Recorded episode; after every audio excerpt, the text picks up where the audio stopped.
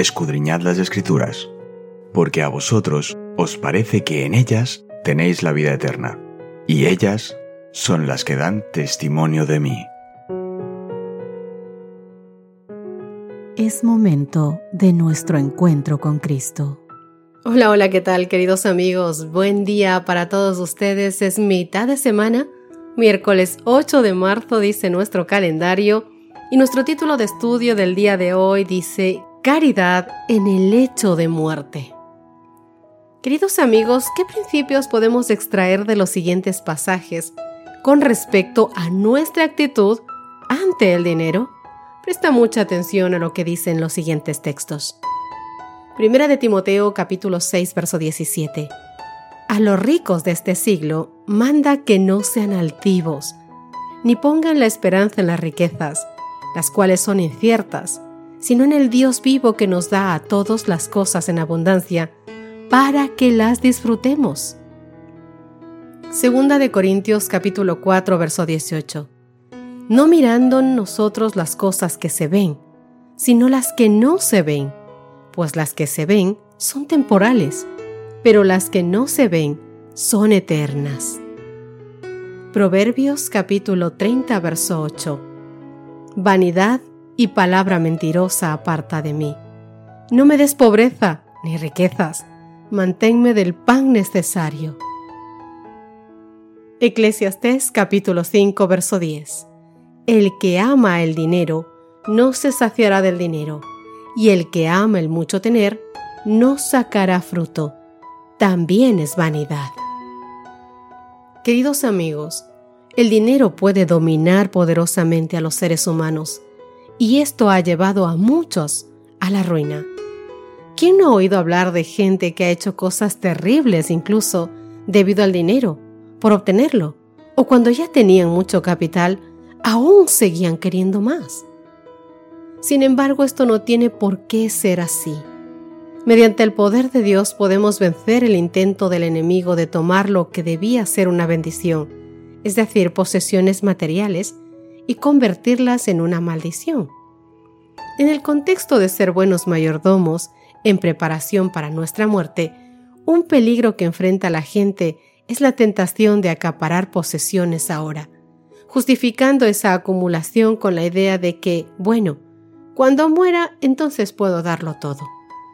Aunque es mejor que gastarlo todo ahora, como lo que dijo un millonario, que él sabría que había vivido bien tan solo si el cheque de su funeral hubiese sido rechazado. Podemos y debemos hacer algo mejor que eso en nuestra vida. Sabemos que no todos nosotros somos millonarios o tenemos muchísimas riquezas, pero hoy estamos hablando para aquellas personas que tengan posesiones, muchas posesiones. Vi que muchos se abstienen de dar para la causa y procuran acallar la conciencia diciendo, que serán caritativos al morir. Ni siquiera se atreven a ejercitar fe y confianza en Dios, contribuyendo algo mientras tienen vida.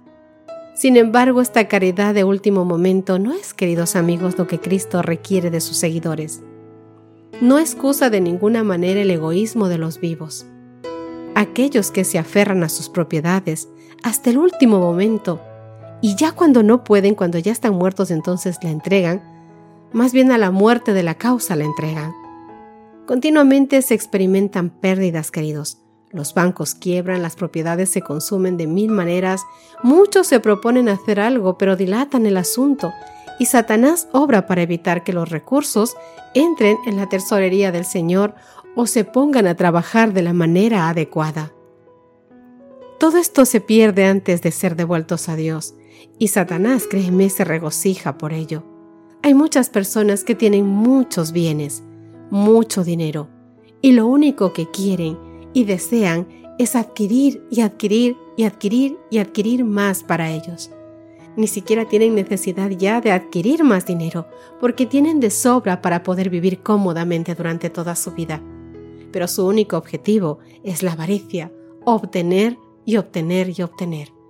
Y como dice el estudio de hoy, muchos de esos a veces tienen cierta claridad de mente y dicen, bueno, daré algo para los pobres, para los desafortunados, para la obra del Señor. incluso para mis propios familiares que a lo mejor no tengan que comer. Pero el enemigo trabaja en su mente y van dilatando, dilatándolo en el tiempo hasta que su corazón se cauteriza y al final no lo hace.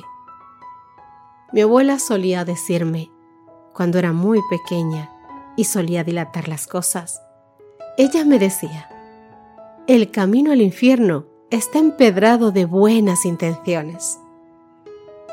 ¿Entiendes lo que te quiero decir? Sé que la mayoría de personas vivimos con lo justo, pero si tú eres de aquellos que el Señor ha bendecido en gran manera, dándote muchas cosas, te invito a que hoy, en vida, puedas darles mejor rendimiento, ayudando al que más necesite. Te recuerdo lo que la Biblia dice que el Señor hará cuando vuelva, separar en dos grupos, a la derecha los bendecidos a la izquierda aquellos que no podrán entrar a la Canaán celestial. Y a los de la derecha el Señor dirá, Venid benditos de mi Padre, heredad el reino de los cielos preparado para vosotros. Porque tuve hambre y me disteis de comer, tuve sed y me disteis de beber, estuve en la cárcel y me visitasteis, estuve desnudo y me cubristeis. Y el Señor dice que cualquiera, por cualquiera de estos más pequeños que lo hayamos hecho, a Él mismo se lo hicimos. Si hoy tienes bienes, si hoy tienes mucho dinero, invierte en lo que el Señor verdaderamente le gusta, en aquellas personas que no tienen. Y si por si acaso hoy estoy hablando para una persona que tiene muchos bienes y que no tuvo una familia, querido amigo, antes de ir al descanso, prepara lo que Dios te dio para que pueda servir para aquellas personas más desafortunadas que no tuvieron, para la obra del Señor, para que pueda ser un dinero con grandes frutos. Si queréis hacer algún bien con vuestros recursos, hacedlo enseguida, antes de que Satanás se apodere de esos sentimientos y de esos pensamientos y absorba para sí la obra del Señor. Muchas veces cuando el Señor ha abierto el camino para que los hermanos manejen sus recursos de tal manera que puedan adelantar su causa. Los agentes de Satanás se ponen al plomo rápidamente y han suscitado alguna otra empresa que ellos estaban seguros que iba a duplicar sus recursos y luego se han perdido. Se tragan la carnada, invierten el dinero en causas perdidas y a menudo ellos mismos nunca ganan ni siquiera un solo euro. Así que hoy te invito a que con sabiduría le preguntes al Señor qué es lo que debes hacer con lo que Él te ha dado. Acompáñame en oración en este día. Querido Señor que estás en los cielos, gracias por los recursos que nos has dado. Gracias porque podemos sustentarnos a través de ellos. Gracias porque hemos podido sustentar a nuestros hijos y a nuestra familia cada vez que se ha necesitado. Padre amado, no permitas por favor que caigamos en tentación. No permitas que Satanás cauterice nuestras mentes y nuestros corazones, que nos vuelva egoístas y que pensemos que solamente es para nosotros que sepamos siempre en nuestro corazón que mientras más recursos nos des, es porque más nos pides que invirtamos en aquellos que necesitan de nosotros, en tu obra, Señor. Quédate, oh Dios, en cada corazón. Ayúdanos a aferrarnos de tus promesas para todas las circunstancias de nuestras vidas. Ayúdanos a ser buenos hijos tuyos. Ayúdanos a ser hombres y mujeres conforme a tu voluntad, mi Dios. Que podamos poner todo en orden y siempre todo esté puesto a tus pies en el nombre de Cristo Jesús. Amén y amén. Que Dios te bendiga, mi querido amigo. Nos encontramos mañana.